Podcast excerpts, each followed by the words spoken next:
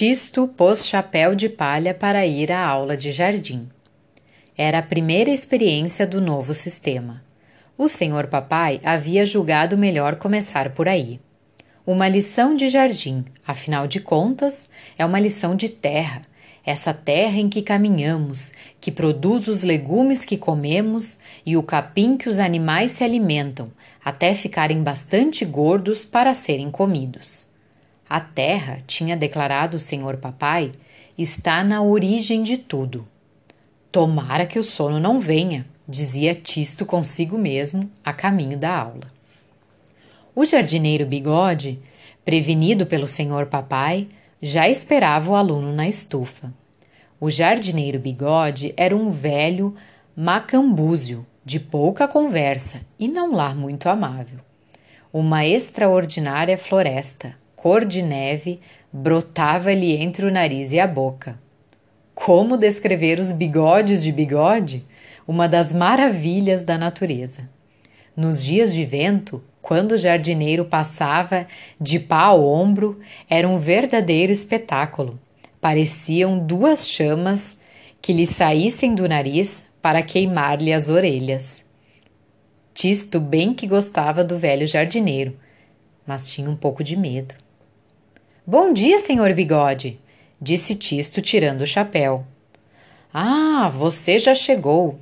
Vamos ver do que é capaz. Está vendo este monte de terra e estes vasos? Você vai encher os vasos de terra e enfiar o polegar bem no meio, para fazer um buraco. Depois ponha tudo em fila, ao longo do muro. Então a gente coloca nos buracos as sementes que quiser. As estufas do senhor papai eram admiráveis e dignas em tudo do resto da casa.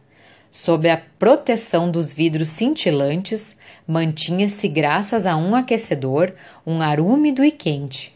Ali mimosas floresciam em pleno inverno, cresciam palmeiras importadas da África e cultivavam-se lírios pela sua beleza e jasmins pelo seu perfume, e até orquídeas que não são belas nem cheiram, por um motivo inteiramente inútil para uma flor: a raridade. Bigode era o senhor daquele recinto. Quando Dona Mamãe, aos domingos, trazia as amigas para ver a estufa, ele postava-se à porta, de avental novo, tão amável e falante quanto um cabo de enxada. A menor tentativa de acender um cigarro ou tocarem numa flor, Bigode saltava sobre a imprudente. Era o que faltava. Será que as senhoras querem sufocar e estrangular minhas flores? Tisto, ao realizar o trabalho que Bigode lhe confiara, teve uma agradável surpresa. Esse trabalho não lhe dava sono. Ao contrário, dava-lhe um grande prazer. Ele achava que a terra tinha um cheiro gostoso. Um vaso vazio, uma pá de terra, um buraco com o dedo, e o serviço estava pronto. Passava-se logo ao seguinte: os vasos iam se alinhando rente ao muro. Enquanto Tisto prosseguia o trabalho com afinco, Bigode dava lentamente uma volta pelo jardim e Tisto descobriu aquele dia por que é que o velho jardineiro falava tão pouco com as pessoas. Ele conversava com as flores. Vocês compreendem facilmente que depois de cumprimentar cada rosa de um ramo, cada cravo de uma touceira, já não há voz que chegue para distribuir boa noite, meu senhor, ou bom apetite, minha senhora, ou saúde quando alguém espirra. Todas essas coisas, enfim, que fazem os outros dizerem: Como ele é bem educado! Bigode ia de uma flor a outra, preocupando-se com a saúde de cada uma. Então, Rosa Chá sempre fazendo das suas. Guarda os botões escondido para fazê-los abrir quando ninguém espera. E você, trepadeira, está pensando que é da rainha da montanha querendo fugir pelos altos dos caixilhos Veja se isso são modos. Em seguida virou-se para Tisto e gritou-lhe de longe: Então, é para hoje ou para amanhã? Um pouco de paciência, professor. Só faltam três vasos, respondeu Tisto. Apressou-se em terminar e foi ao encontro de Bigode na outra ponta do jardim. Pronto, acabei. Bom, vamos ver, resmungou o jardineiro. Voltaram devagarinho, porque Bigode aproveitava, ora para cumprimentar uma grande peônia pelo seu belo aspecto, ora para encorajar uma hortênsia a se tornar mais azul. De repente, eles pararam imóveis, boquiabertos, estupefados, fora de si. Será que eu estou sonhando? disse Bigode esfregando os olhos. Você está vendo o mesmo que eu? Estou, senhor Bigode. Ao longo do muro, ali mesmo, a poucos passos, todos os vasos que Tisto enchera haviam florescido em menos de cinco minutos.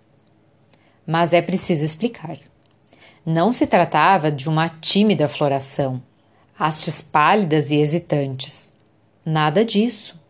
Em cada vaso se avolumavam as mais soberbas begônias, e todas formavam, alinhadas, uma espessa sebe vermelha.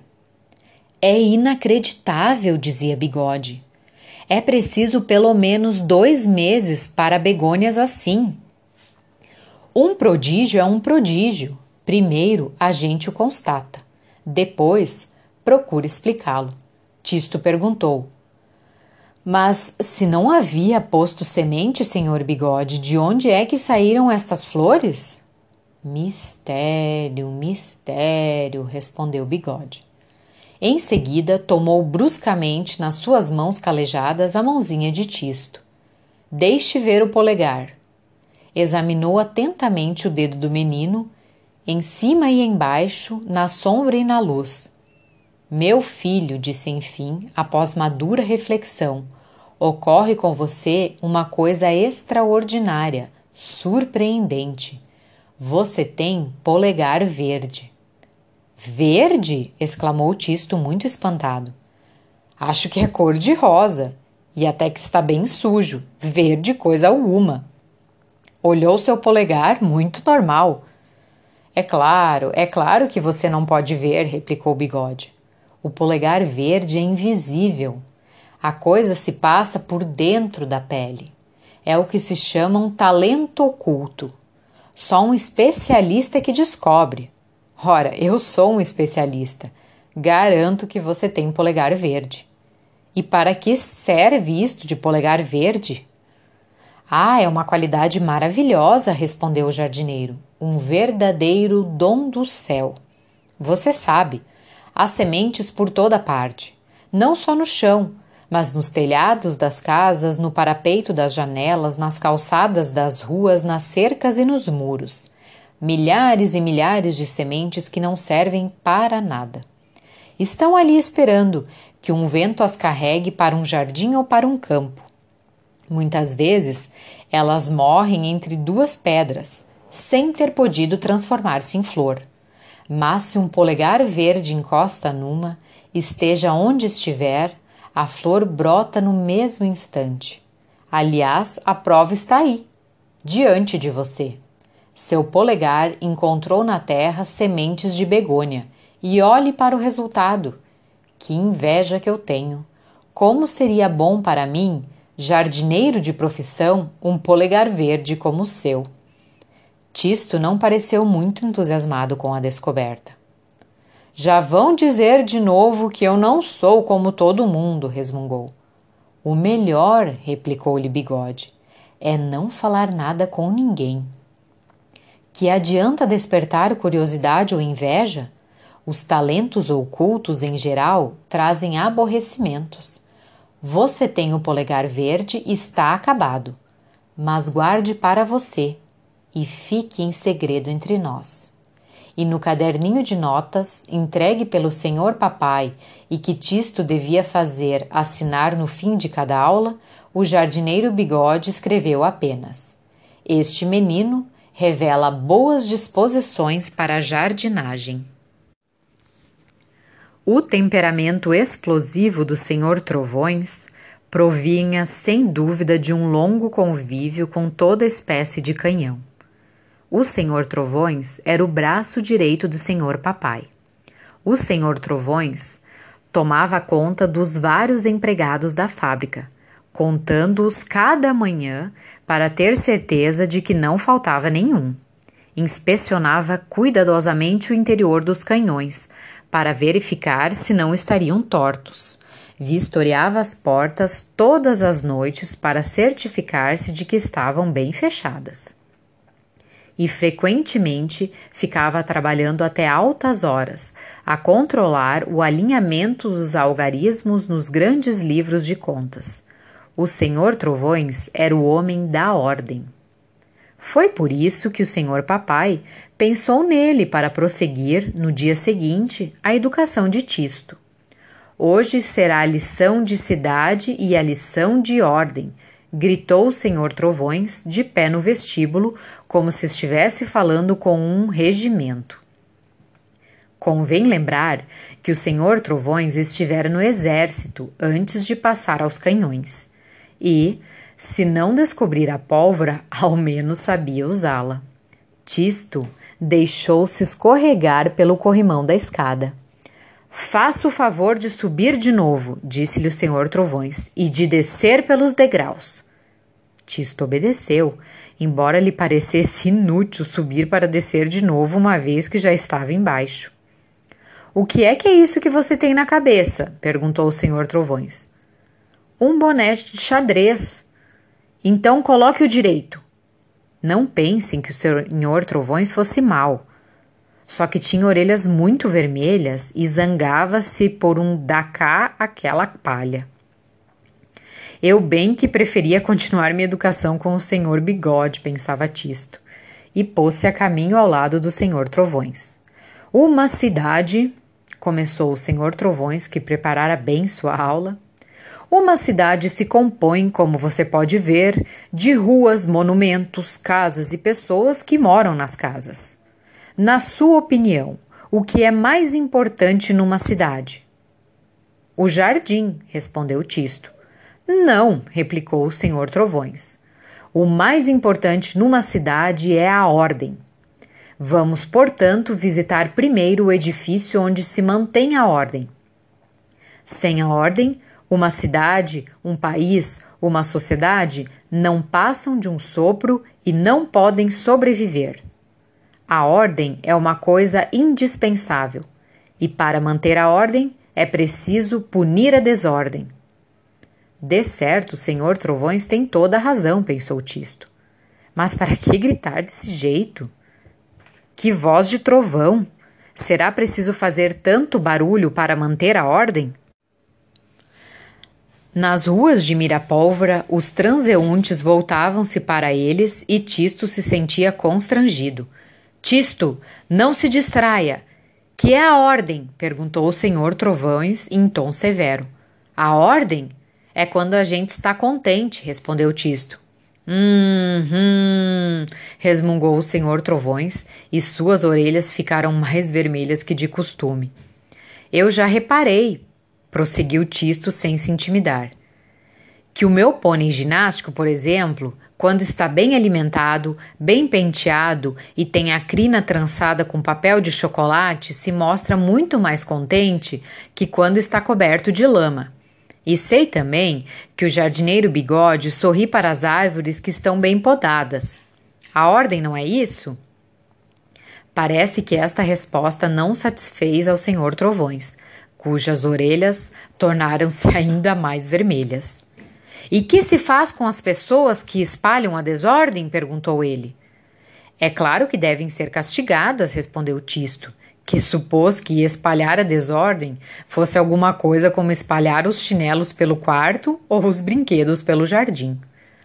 São postos aqui, na cadeia, disse o senhor Trovões, mostrando a Tisto num largo gesto, uma imensa parede cinzenta sem uma única janela, o que não é muito normal numa parede. Cadeia é isso? perguntou Tisto. Sim, é isso, disse o senhor Trovões. É o edifício que serve para manter a ordem. Eles foram acompanhando a parede e chegaram diante de uma grade preta muito alta, toda eriçada em pontas.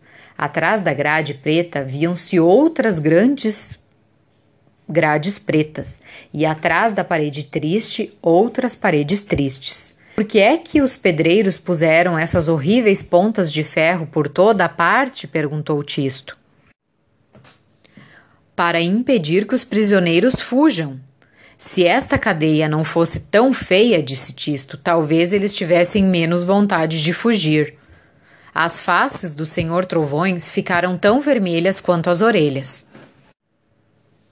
Que menino esquisito, pensou ele. Toda sua educação está por ser feita. E acrescentou em voz alta: Você devia saber que um prisioneiro é um homem mau. E colocam o prisioneiro aqui para curar sua maldade? Experimentam, tentam ensinar-lhe a viver sem matar e roubar. Mas eles aprenderiam bem mais depressa se o lugar não fosse tão feio. Ah, ele é cabeçudo, pensou o senhor Trovões. Tisto viu, atrás das grades, prisioneiros caminhando em roda, de cabeça baixa e sem dizer palavra. Pareciam terrivelmente infelizes, com a cabeça raspada, as roupas listradas e os sapatos grosseiros. O que é que eles estão fazendo? Estão em recreio, disse o senhor Trovões. Imaginem, pensou Tisto. Se o recreio deles é assim, o que não serão as horas de aula? Esta prisão é mesmo muito triste. Sentia vontade de chorar e não disse uma só palavra no caminho de volta. O senhor Trovões interpretou esse silêncio como um bom sinal e pensou que sua lição de ordem começava a produzir frutos. Mesmo assim, escreveu no caderno de notas de Tisto: É preciso vigiar de perto este menino. Ele pensa demais. Não há a menor dúvida. Tisto fazia a si mesmo muitas perguntas, até mesmo dormindo. Na noite da lição de ordem, ele teve um terrível pesadelo. É claro que sonho é sonho e não devemos dar aos mesmos uma importância exagerada, mas ninguém pode evitar os sonhos. Ora, Tisto, quando estava dormindo, viu seu pônei ginástico inteiramente raspado e andando em roda entre altas paredes escuras. E atrás dele, os puros sangue groselha também de cabeça raspada, vestidos com roupas de listras e os pés enfiados em ridículas botinas, rodavam sem parar. De repente, o pônei ginástico, olhando à direita e à esquerda para verificar que ninguém o estava observando, tomou o impulso e deu um salto para transpor a grade, mas foi cair justamente em cima das pontas de ferro. Plantado lá em cima, esperneava com seus quatro sapatos e relinchava de dor.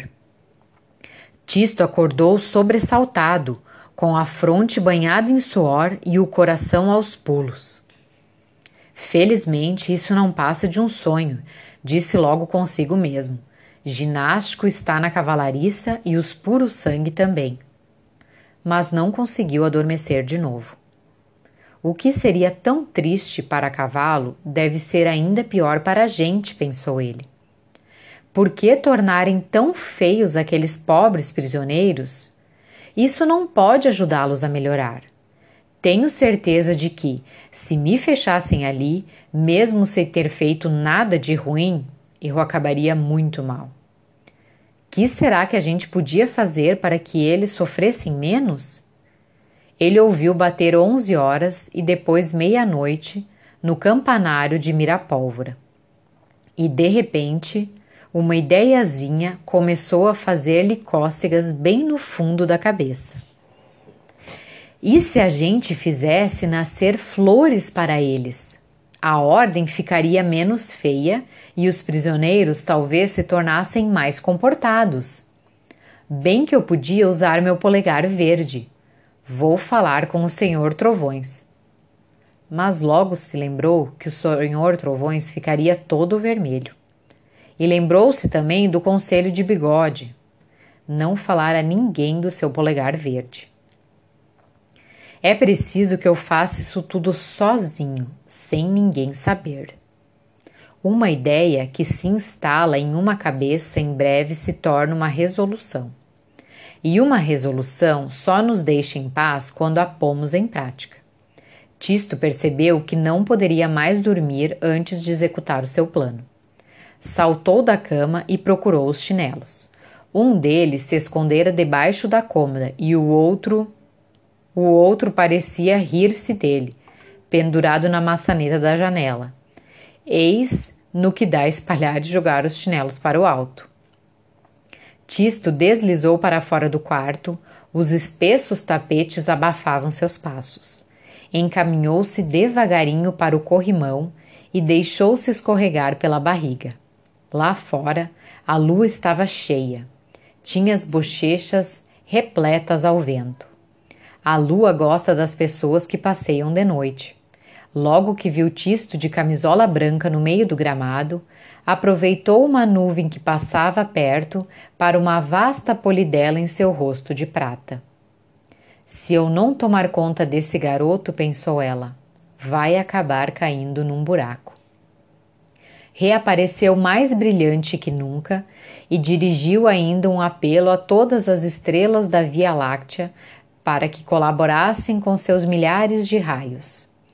Assim, protegido pela lua e as estrelas, Tisto, ora andando, ora correndo pelas ruas geladas, chegou sem obstáculo até a cadeia. Ele não estava muito tranquilo, é claro, pois era sua primeira experiência.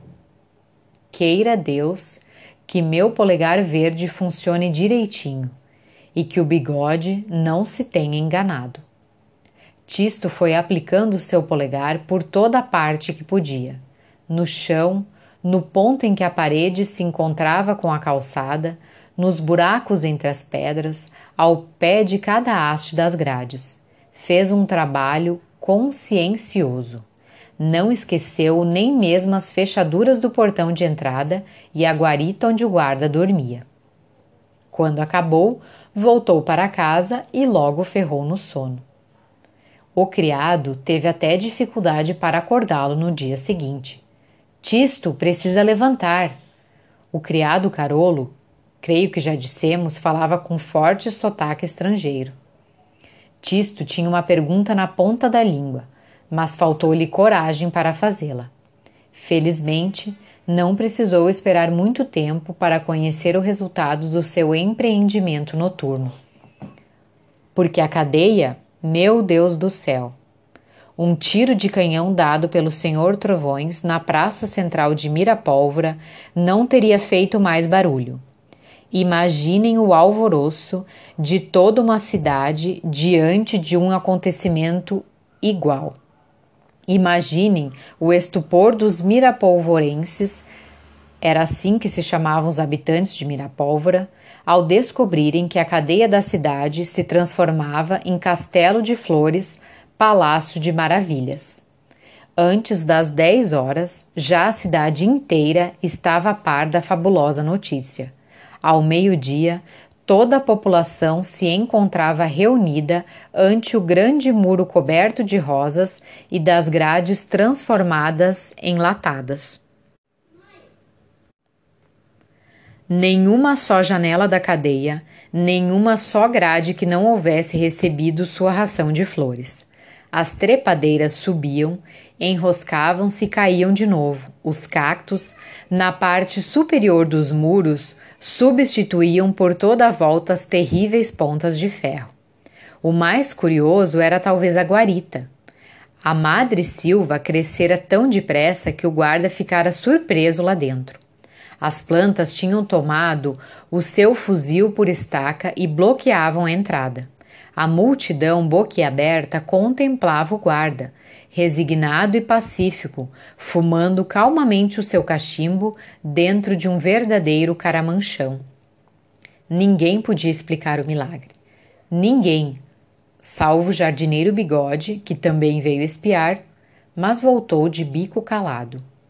Porém, no dia seguinte, quando Tisto, de chapéu de palha, vinha ao seu encontro para a segunda aula de jardim, Bigode o recebeu com estas palavras: Ah, você está chegando. Nada mal o golpe da cadeia.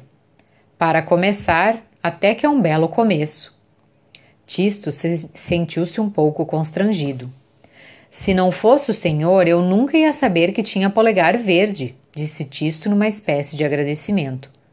Mas Bigode não gostava de transbordar, de transbordamentos. Muito bem, muito bem, replicou ele. Mas você abusou da Madre Silva. É preciso ter em mente a aristolóquia. É uma trepadeira que dá bem, mas de folha escura. Na próxima vez, insista mais nos volúveis, que dão uma nota de alegria. Assim, Bigode tornou-se o conselheiro secreto de Tisto.